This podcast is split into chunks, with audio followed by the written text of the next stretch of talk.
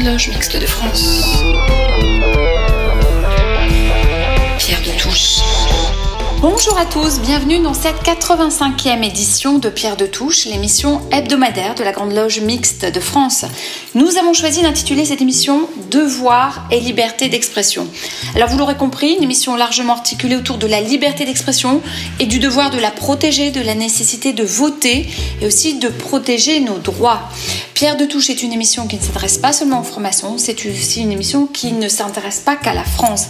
Alors nous vous emmenons pour un voyage d'une heure à travers le Liban, Jérusalem. Nous croiserons les héroïnes romantiques et Anna Arendt, mais aussi Guy de Maupassant. Et puis bien sûr, il sera question de la défense des valeurs de la République. Vous écoutez Pierre de Touche et nous sommes ensemble pour une heure. Pour commencer cette émission, Marie-Franck Alancy a recensé les événements organisés prochainement dans le cadre des 40 ans de la Grande Loge Mixte de France. Et là, j'ai eu un flash. À cet instant, j'ai compris ce qu'avaient ressenti Einstein, Pasteur et l'inventeur des petits sombreros en papier. On avait tous un iPhone, on n'avait qu'à se filmer en soufflant des bougies.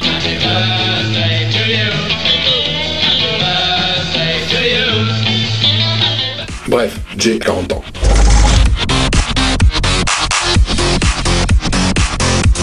La GLMF a 40 ans en 2022. 40 années d'existence, d'évolution, de changement qui nous ont permis d'évoluer au rythme de la société française.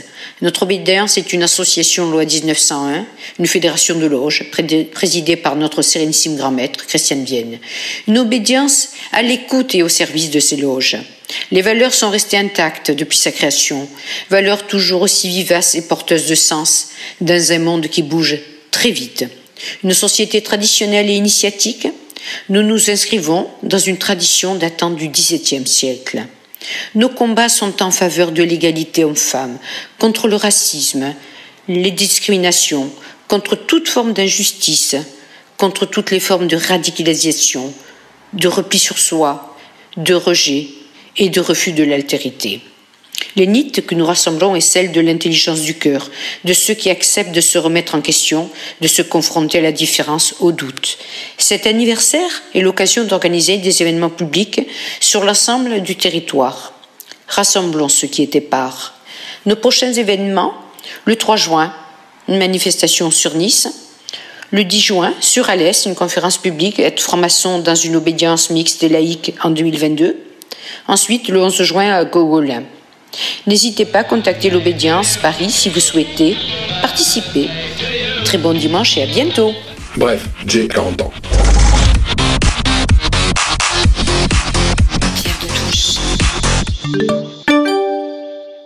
Pour la chronique Histoire de franc-maçon, Sylvie Licasion nous invite en ce moment à découvrir les relations de Guy de Maupassant avec la franc-maçonnerie.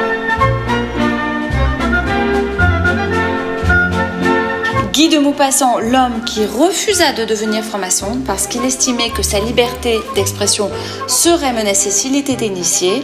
Écoutons le deuxième opus de cette série et Sylvie Casio. Guy de Maupassant, l'homme qui refusa d'être franc-maçon.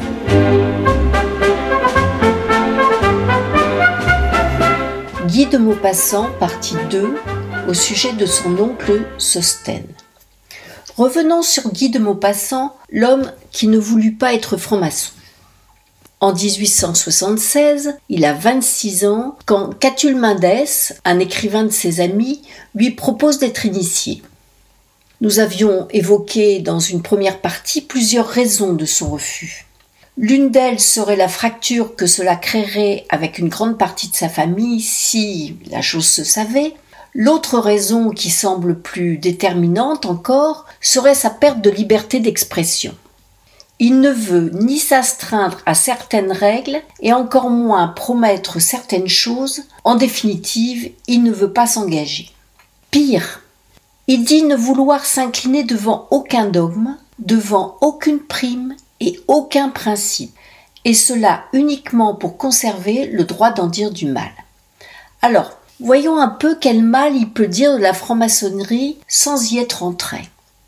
Il faut attendre 1882, soit six ans après cette proposition repoussée par Maupassant, pour entrevoir quelques explications dans une nouvelle intitulée Mon oncle Sostène.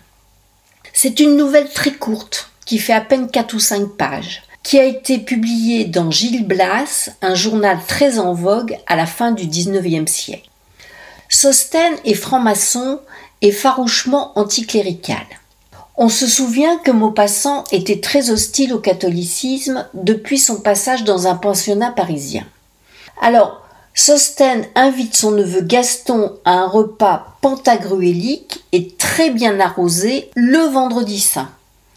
Sans aucun doute, Maupassant fait référence à un dîner de vendredi saint qui se déroula chez Sainte-Beuve en 1868 et auquel assista Gustave Flaubert et aussi le prince Napoléon, fils de Napoléon III, connu pour son anticléricalisme viscéral. Cette provocation anticléricale défraya la chronique et déchaîna les fureurs de Louis Veuillot, rédacteur du journal très catholique L'Univers. Gaston, pour agacer son oncle, introduit un jésuite dans la fête et après une nuit, Sostène le franc-maçon anticlérical se convertit au catholicisme. Maupassant sait que Flaubert aurait fort apprécié la bouffonnerie de ce retournement de veste. Gaston, vous l'avez compris, c'est la voix acerbe et sans concession de Maupassant, et il annonce d'emblée la couleur. Pour lui, la franc-maçonnerie est une religion et il dit à son propos Ces nigauds ne font qu'imiter les curés, ils ont pour symbole un triangle au lieu d'une croix, ils ont des églises qu'ils appellent des loges, avec un tas de cultes divers, le rite écossais, le rite français, le Grand Orient, une série de balivernes à crever de rire. Pour Maupassant, religion et franc-maçonnerie sont un même combat il les met dos à dos. Il est difficile de savoir si Guy de Maupassant était foncièrement hostile à la franc-maçonnerie. Il avait sans nul doute un grand besoin de préserver sa liberté d'écrire et aussi euh, celle de sa conscience. Mais qu'il ait été anticlérical, c'est une chose certaine. D'ailleurs, la réponse de l'oncle Sostène est intéressante à ce sujet. La voici. Justement, nous élevons religion contre religion, nous faisons de la libre pensée l'arme qui tuera le cléricalisme. La franc-maçonnerie est la citadelle où sont enrôlés tous les démolisseurs de divinités. Guy de Maupassant, anti-franc-maçon, dans tous les cas, il s'était très bien documenté sur l'ordre maçonnique au point d'en pressentir les richesses intellectuelles, symboliques et philosophiques.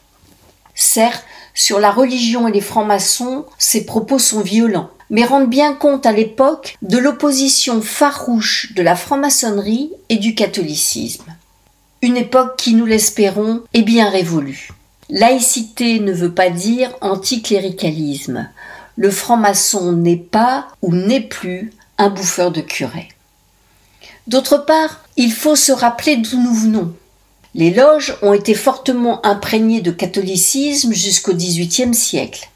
Elles ont cédé au protestantisme anglais beaucoup plus tard qu'on ne le croit et à, l'irreligion beaucoup plus tard encore. La franc-maçonnerie a su montrer aux catholiques qu'elle n'est pas l'ennemi né de leur religion et aux francs-maçons, il faut dire et redire que le catholicisme ne leur est pas aussi étranger qu'ils le prétendent, que la pacification n'a nécessité aucune apostasie et que religion et franc-maçonnerie sont parfaitement compatibles. Nos constitutions le disent, nous gardons la liberté de croire ou de ne pas croire. Mon oncle Sostène est un libre penseur touché par la grâce de Dieu. On y parle aussi d'élections, d'empire, de monarchie et de démocratie, parce qu'en maçonnerie, toutes ces tendances sont représentées. C'est une nouvelle de Guy de Maupassant surprenante, truculente et surtout très drôle, qui nous laisse de bonne humeur et doit être lu sans modération. Je ne révèle pas la fin ici, car je ne veux pas spolier, mais le texte se trouve facilement sur tout moteur de recherche Internet de qualité. Sosten est un personnage haut en couleur, j'aime le style naturel, léger et à la fois profond de Guy de Maupassant. C'est un écrivain qui gagne à être à nouveau connu, même s'il n'a jamais été franc-maçon.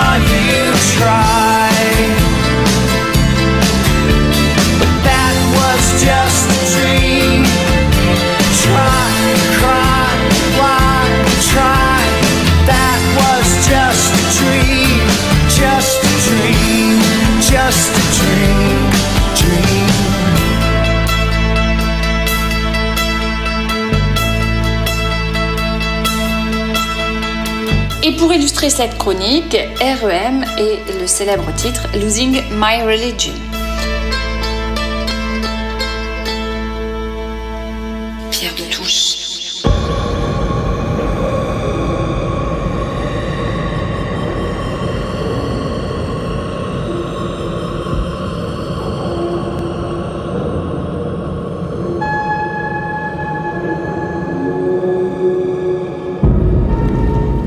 héroïnes du romantisme et comment sont-elles représentées dans les arts au XIXe siècle? Le musée de la vie romantique explore ces questions en proposant une exposition jusqu'au septembre 2022. Grâce à une sélection d'une centaine d'œuvres, peintures, sculptures, manuscrits et objets d'art, l'exposition invite le public à découvrir des héroïnes revisitées ou inventées par le romantisme, héroïnes du passé, héroïnes de fiction et héroïnes en scène. Ce parcours en trois temps permet de tisser des liens entre les beaux-arts, la littérature et les arts de la scène, qui jouent au XIXe siècle un rôle majeur dans la diffusion d'un héroïsme féminin aux accents tragiques. Voici une chronique à deux voix proposée par Mefanoé Thomas et Michel Baron.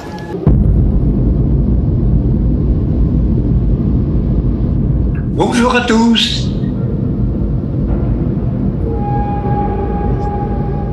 Père, ce héros, un, peu fatigué quand même. Euh, tu sais, Mifanoïs, c'est un peu étrange cette chronique, non? D'autant que le culte archétypal du héros a pris un peu de plomb dans l'aile hein, ces derniers temps et que sa cote symbolique a baissé d'un cran. Les héros momentanés de la société d'aujourd'hui se recrutent plutôt dans les rangs des joueurs de foot, les chanteurs à faune, les entrepreneurs chanceux, mais plus du tout dans les gloires militaires ou politiques encore moins dans des figures religieuses exemplaires prototypes de l'ascétisme et d'un amour exagéré de l'autre. Tout fout le camp. D'ailleurs, qu'est-ce que c'est qu'un héros?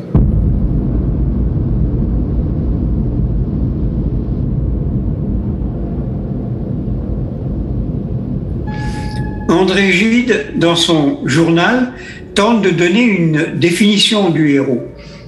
Il écrit Le héros ne doit pas songer à son salut. Il s'est volontairement et fatalement dévoué jusqu'à la damnation pour les autres, pour manifester. Romain Roland, lui, est plus pragmatique. Et dans son roman Jean-Christophe, il écrit Un héros, c'est celui qui fait ce qu'il peut. Les autres ne le font pas. Cette définition se rapprocherait plus d'une vision psychanalytique des choses. Freud en parle longuement dans sa théorie du roman familial, où l'enfant s'invente une filiation imaginaire afin de remplacer un père dont il perçoit les limites et pour éviter de courir le risque de l'inceste imaginaire. Il se dit, mon père est nul, mais je m'en moque car il ne sait pas, en réalité, que mon vrai père est naturellement le prince du coin, ce que reprendra Bruno Bettelheim dans la psychanalyse des contes de fées. Mais rien n'est simple. Voilà que le musée de la vie romantique se met en tête de nous présenter une exposition sous le titre Héroïne romantique. Des héroïnes. Alors là, tout se brouille dans notre esprit. Mifani, toi qui as vu cette exposition, tu peux éclairer un peu notre lanterne? Oui, j'ai vu l'exposition et je vais commencer par vous lire une citation de l'historien Jules Michelet qu'on trouve dans l'exposition. La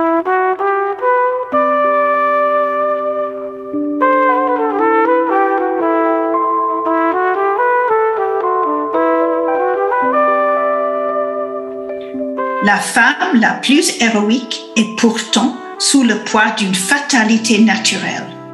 Délicate du corps, d'imagination vive, faible souvent et parfois lunatique. Cette image de la femme est l'image courante du 19e siècle, mais qui nous a marqué très tardivement dans l'histoire. Mais le point que j'ai trouvé le plus interrogeant de, cette image du 19e siècle, c'est la place réservée aux héroïnes romantiques.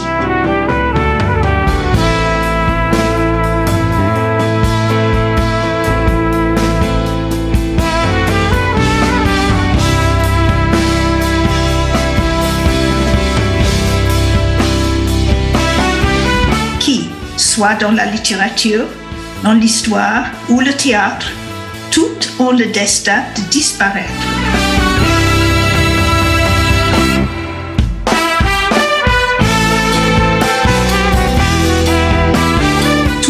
ont une fin tragique. Donc, il ne peut y avoir que des héroïnes mortes. Prenons comme exemple Jeanne d'Arc, ou Ophelia, ou Desdemona dans Shakespeare. Et pourquoi? Parce qu'au XIXe siècle, le regard porté sur la femme est lié à une soi-disant fonction féminine et que si par audace ou par accident, une femme transgresse cette fonction, elle doit disparaître. Ce qui est quand même un progrès par rapport à la Révolution, qui pensait que les citoyens n'existaient pas. Le 19e siècle va leur donner un rôle d'où elles ne peuvent pas sortir, celle de la mère de famille, de la croyante, de celle qui fait de l'homme un héros, mais qui elle-même ne revendique pas cette place-là. C'est théoriquement par son sacrifice que la femme acquiert son couronnement. Ainsi, l'écrivain Edgar Allan Poe écrit en 1856 que la mort d'une belle femme est incontestablement le plus poétique sujet du monde. La seule place que la femme a dans la cité et qui commence très difficilement, c'est qu'elle devienne artiste, sous réserve qu'elle ne représente pas que des sujets liés à sa nature, c'est-à-dire les enfants, la famille, la, la nature même et quelques portraits. Il faudrait les années 1920 pour que les femmes, de façon révolutionnaire, s'accaparent peu à peu le monde de l'art.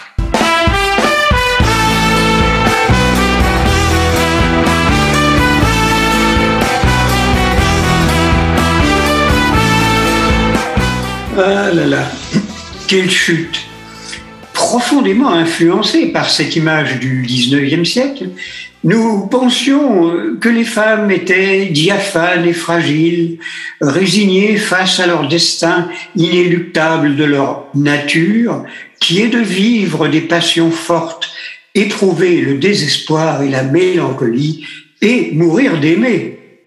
Ah ben, vous savez, tu sais, oui, il faut vraiment être un héros pour accepter que ce n'est plus le cas aujourd'hui.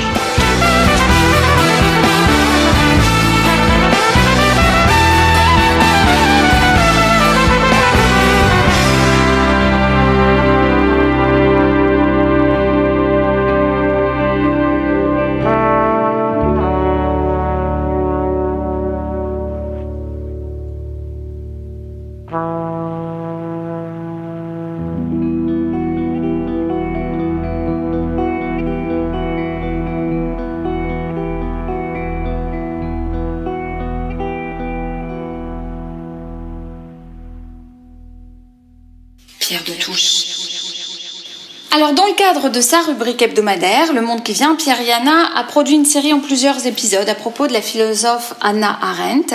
Les deux premiers épisodes sont disponibles en podcast, comme l'ensemble des chroniques et des émissions précédentes.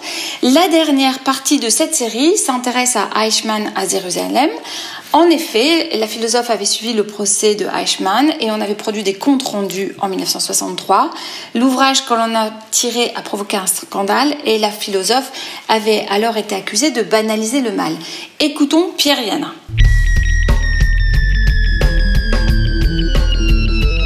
Pierre de Touche, une émission de la Grande Loge Mixte de France.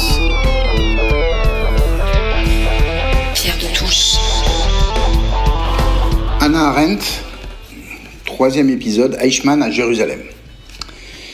La publication d'un cahier de Lerne consacré à Anna Arendt est toujours un événement d'importance qui mérite qu'on y insiste encore.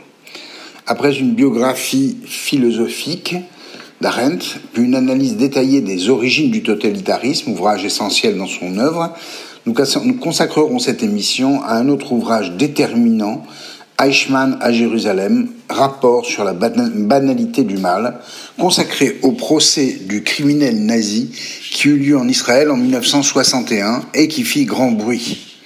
Quelques éléments historiques.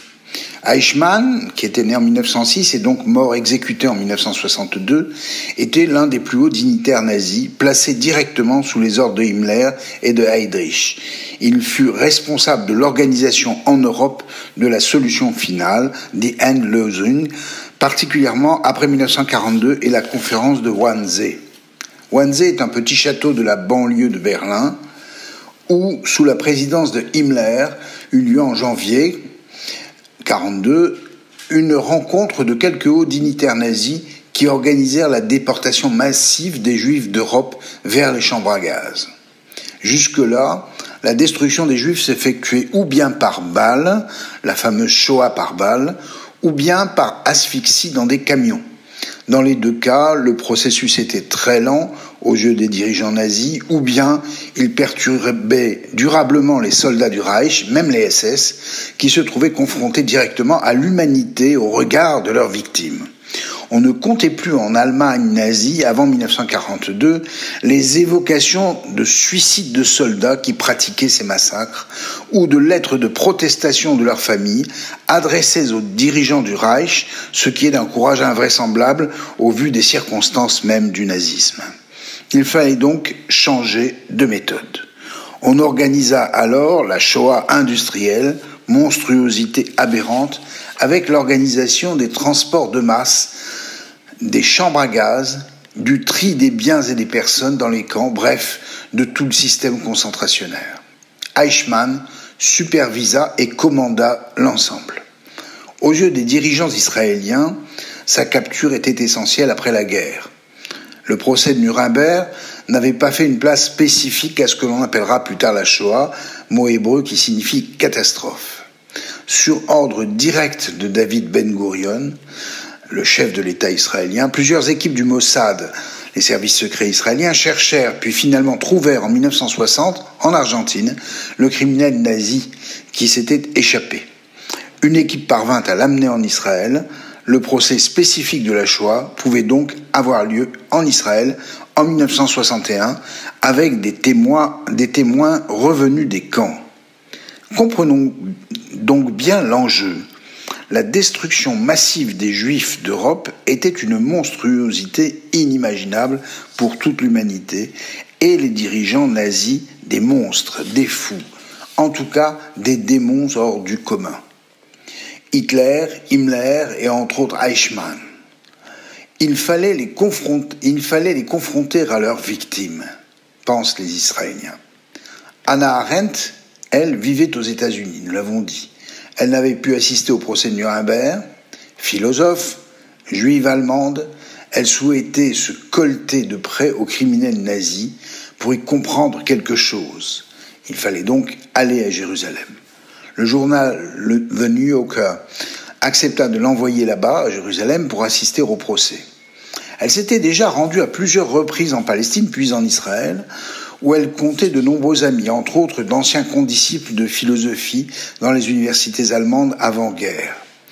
Ces premiers articles sont donc publiés dans le New Yorker, puis en 1963, sous la forme de l'ouvrage Eichmann à Jérusalem. Avant d'aborder le contenu même de l'œuvre, il faudrait évoquer sa réception. En France en particulier, le Nouvel Observateur titra, lors de la parution de la traduction de Eichmann à Jérusalem, il donna le titre en une du magazine Anna Arendt est-elle nazie? Rien que ça. On voit la portée de la polémique. Au crépuscule de sa vie, Jean Daniel, alors rédacteur en chef du magazine, avouait que c'était l'un des titres dont il avait à rougir. Donc, le débat portait essentiellement sur deux points. Le premier, les Judenrat, les conseils juifs, dont Arendt pensait qu'ils avaient, via leurs dirigeants, coopéré avec les nazis en facilitant la tâche du tri des victimes. Le grand mythe fondateur en Israël, alors, était la révolte du ghetto de Varsovie, où une jeunesse quasi désarmée, avait résisté et en partie au début mis en déroute les SS. Arendt, adhérente à ce mythe et reprochant aux dirigeants juifs des Judenrat leur passivité, euh, devait intervenir sur ce terrain. Nous n'irons pas plus loin dans le traitement de ce sujet, mais on peut comprendre, lire la colère des victimes parce que, euh, face à de telles accusations. Très clairement, on commet un contresens à accuser Arendt de telles accusations. En vérité, elle comprenait parfaitement l'accablement des victimes et regrettait uniquement qu'il n'y ait pas eu plus de révolte. Un jugement peut-être excessif de sa part. Le deuxième point essentiel concernait ce qu'Arendt appelait la banalité du mal. Le sous-titre de l'ouvrage, c'est Rapport sur la banalité du mal. En ce qui concerne bien sûr le personnage d'Eichmann, qui avait pris comme ligne de défense à son procès son irresponsabilité. Il était aux ordres d'Hitler et Himmler, disait-il. Ici aussi, un contresens. En évoquant la banalité du mal, Arendt marque son vif étonnement quant à la médiocrité du personnage que l'on disait pourtant démoniaque, donc exceptionnel. Son analyse ici est fondamentale. Eichmann n'est pas un héros fut-il négatif, fut-il l'incarnation du mal? Au contraire même, les bourreaux viennent du quotidien, le banal, et non des tréfonds de l'enfer. Cette analyse d'Arendt a été essentielle pour la suite de l'histoire du XXe siècle. Le siècle de fer a été fécond en génocides et massacres, hélas. Pour autant, les bourreaux, que l'on a appris à juger, apparaissent toujours comme des êtres médiocres et non comme des héros négatifs. En ce sens, et en corrélation avec Arendt, nous avons appris à ne pas surestimer ses bourreaux. Ici, la pensée d'Anna Arendt, déjà très éclairante sur les totalitarismes, nous permet d'accéder à l'intelligence de notre période, si féconde en malheur. Oui, vraiment, il faut lire et relire Anna Arendt. Bon dimanche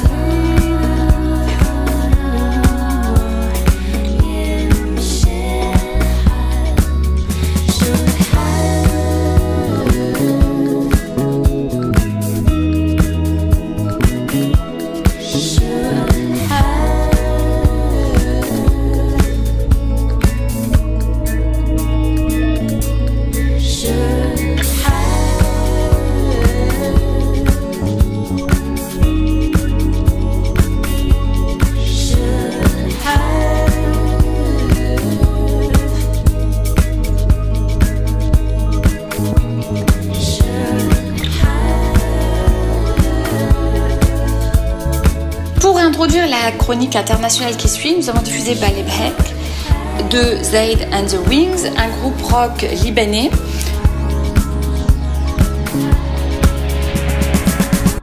Pierre de Touche.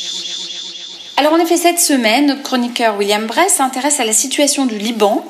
Alors que des élections avaient lieu le week-end dernier, que le Hezbollah a perdu, le pays connaît une crise économique et sociale sans précédent.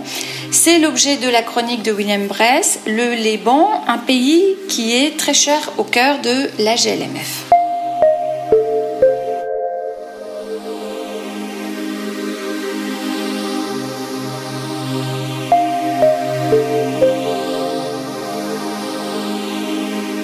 Le Liban, tout le monde le connaît ou tout le monde a entendu parler.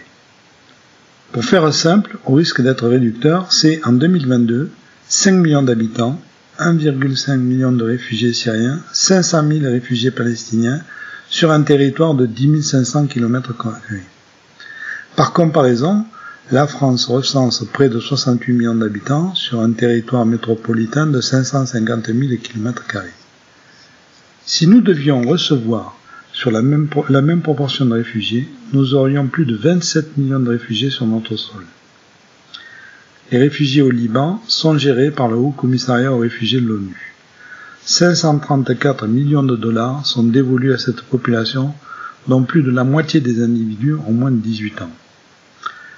Rappelons-nous, le 4 août 2020, vers 18 heures, l'incendie d'un hangar contenant quelques 2750 tonnes de nitrate d'ammonium provoque une explosion qui ravage le port de Beyrouth et les quartiers d'habitation de la zone. Bilan, au moins 210 personnes sont tuées, plus de 500 000 autres blessés, dont certains dans un état très grave, et 300 000 personnes se retrouvent sans abri. Par la suite, des milliers de tonnes de déchets doivent être encore recyclés et ne le sont toujours pas. Les conteneurs entreposés à ciel ouvert et sans aucune mesure de sécurité contiennent diverses substances corrosives, voire inflammables et explosives, comme du bromométhane, un pesticide interdit en Europe depuis 2011, du méthanol, de l'hydroxyde de sodium et différents autres acides, de quoi permettre de nouvelles explosions. Pour compliquer un peu plus le tableau, nous trouvons implanté sur le territoire libanais le Hezbollah, organisation militaire aussi importante en effectif que l'armée régulière libanaise, et le Hamas. La reconstruction du port aurait été confiée à la Compagnie Générale Maritime. Toutefois, les conditions d'attribution ne sont pas connues et les, travaux n'ont pas démarré début mai 2022. Le système bancaire libanais dysfonctionne gravement. Il permet aux citoyens, pour un retrait de 800 dollars, d'obtenir la moitié en dollars américains, l'autre moitié, 400 dollars, est obligatoirement converti en livres libanaises au taux officiel de 12 000 livres pour un dollar, alors que la conversion courante est de 27 000 livres, ce qui officialise un vol de 215 dollars.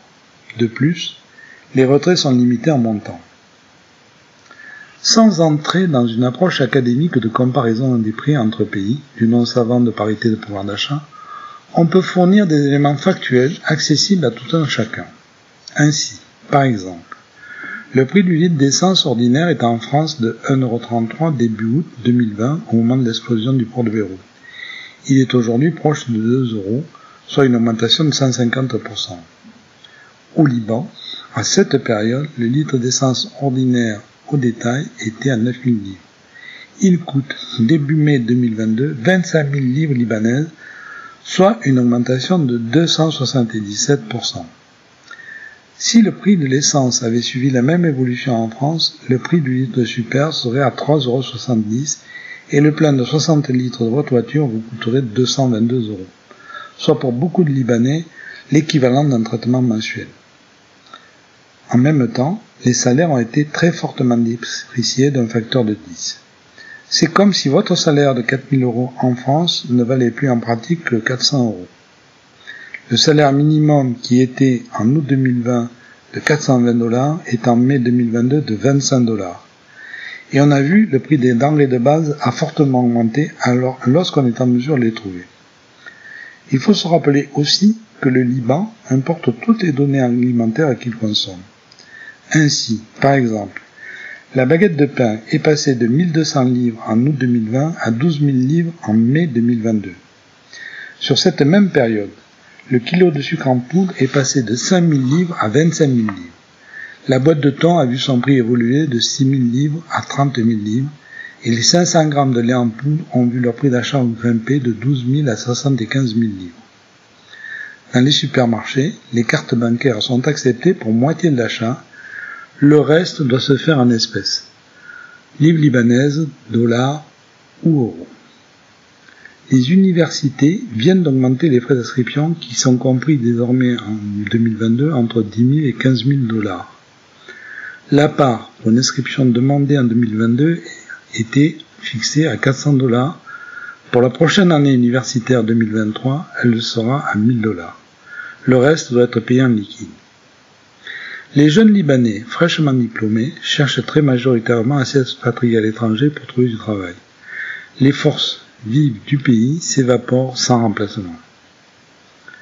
Les médicaments dont les prix étaient subventionnés par le gouvernement ne le sont plus désormais. Pendant la période du, subventionnement, les acheteurs en gros ont largement détourné les dispositifs en constituant des stocks de médicaments pour les exporter dans les pays voisins et les importer à nouveau au Liban avec des prix en dollars. La Turquie est souvent fournisseur de médicaments au Liban. Seuls restent aidés désormais les médicaments pour le traitement du cancer et de la Covid. À titre d'illustration, l'achat d'un traitement mensuel pour la sclérose en plaques peut se faire au prix de 220 dollars en liquide. La distribution d'eau potable n'est plus assurée. Les citoyens doivent se fournir en achetant de l'eau en bouteille de 2 litres au prix de 5000 livres, alors qu'en août on l'a payé 750 livres. Avec une telle population installée sur son territoire, le Liban n'est plus en mesure d'assurer correctement le traitement des eaux, ni encore moins des traitements vannes et usés. Le traitement des déchets n'est pas non plus assuré. Les pollutions dues aux déchets se retrouvent dans les sols et en mer. Sur Beyrouth, la Compagnie nationale d'électricité assure au mieux 3 heures quotidiennes d'alimentation. Les producteurs privés ont installé des générateurs et fournissent à prix d'or, de façon discontinue dans la journée, du courant en substitution du fournisseur national. Plusieurs plans ont été dressés depuis 10 ans pour permettre à EDL de produire de l'électricité à partir du gaz au lieu du charbon. La Banque mondiale est en mesure de fournir les fonds nécessaires pour cela, il faut accepter néanmoins un contrôle sur la réalisation de ce qui semble, poser problème. EDF est parmi d'autres un fournisseur en mesure de livrer du gaz nécessaire, et les gouvernements successifs privilégient une solution égypto-syrienne qui ne débouche pas du fait de l'embargo américain. Les hôpitaux maintiennent comme ils le peuvent la fourniture de courant pour assurer le bon déroulement des opérations. La population de psychiatres, par exemple, qui n'était pas, légion au Liban, 75 individus en août 2020, a diminué de 40% du fait de l'expatriation des médecins depuis l'explosion. De plus, il semble bien que la guerre en Ukraine ait amené à affecter une partie des sommes prévues pour le Liban vers ce nouveau conflit. Alors, rappelez-vous ces premiers vers de Primo Levi qui ont été écrits dans une période sombre. Elle vaut aussi bien pour le Liban que pour l'Ukraine, si c'est un homme. Vous qui vivez en toute quiétude, bien au chaud dans vos maisons, vous qui trouvez le soir en rentrant la table mise et des visages amis, considérez si c'est un homme. J'entends le cœur du monde battre de plus en plus fort, celui des multitudes et de la solitude. Je croise de plus en plus la haine, la peur, la mort. C'est presque une attitude ça devient l'habitude. Quand nos amours n'auront plus cours sous ce soleil énorme, alors viendra le compte à rebours sur ces désirs brûlés. Sur ces désirs brûlés.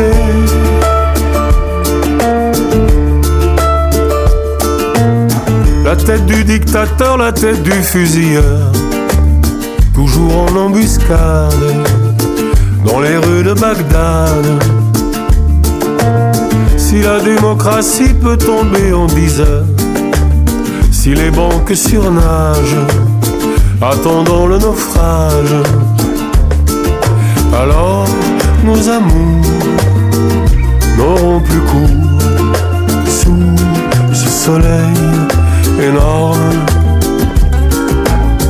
Tu ne pourras plus faire demi-tour, enchaîner, enchaîner,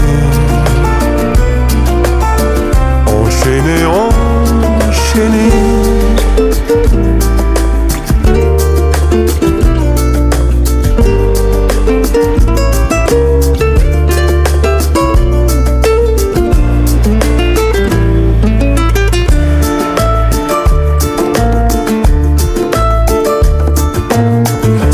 après la guerre, on est dans l'entre-deux. On attend la prochaine, la dernière, la certaine. La guerre économique, au fond, c'est pas sérieux. Faudra bien que ça saigne, des milliards, des centaines. Quand nos amours n'auront plus cours sous ce soleil énorme. Alors viendra le compte à rebours sur ses désirs. Alors viendra le compte à rebours sur ses désirs brûlés. Et pour illustrer le propos de William Press et le thème général de cette émission, Bernard Lavillier et le cœur du monde.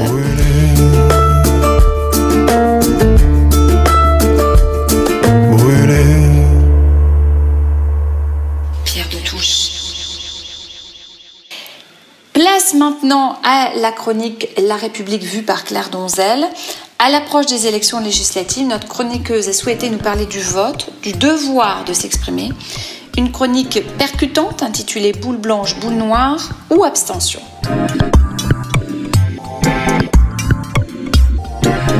J'ai intitulé ma chronique du jour Boule blanche, boule noire ou abstention.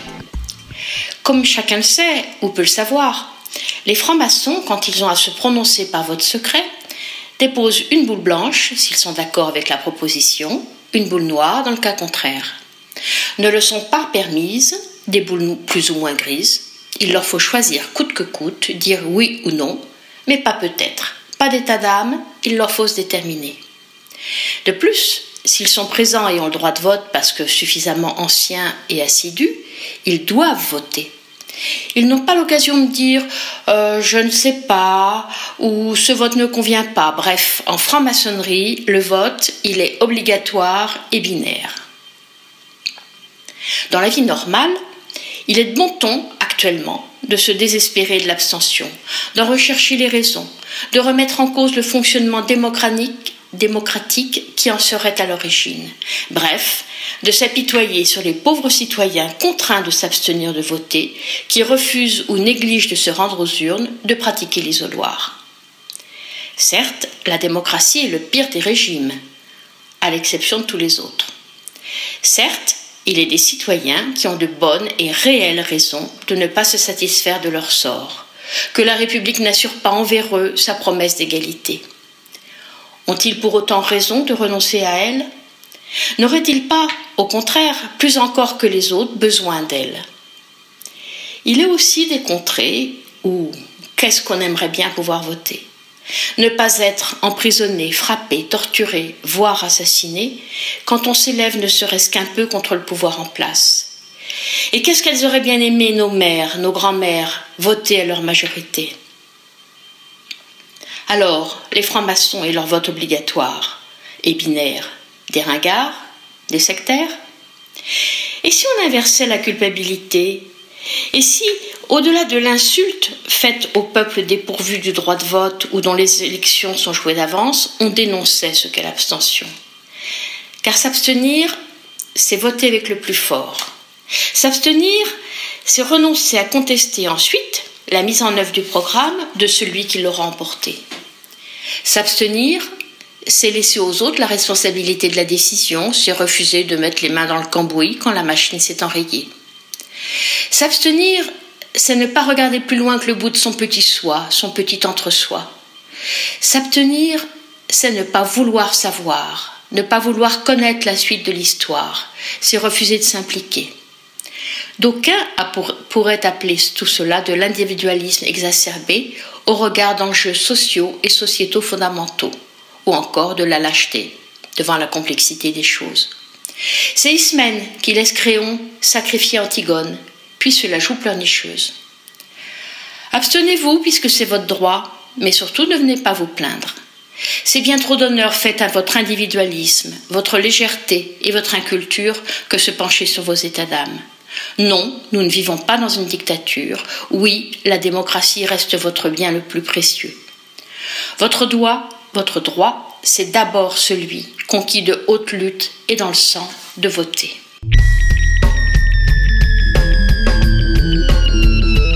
Pierre de Touche, une émission de la Grande Loge Mixte de France. Pierre de Eh bien, notre émission touche à sa fin. Merci à l'équipe de chroniqueurs de Pierre de Touche. Merci à Gilles Solière de Radio Delta qui réalise et produit cette émission. N'hésitez pas à nous rejoindre sur les réseaux sociaux, Twitter, Facebook, Instagram, YouTube. Nous nous quittons avec Change the World, une chanson d'Eric Clapton. Bonne semaine à vous.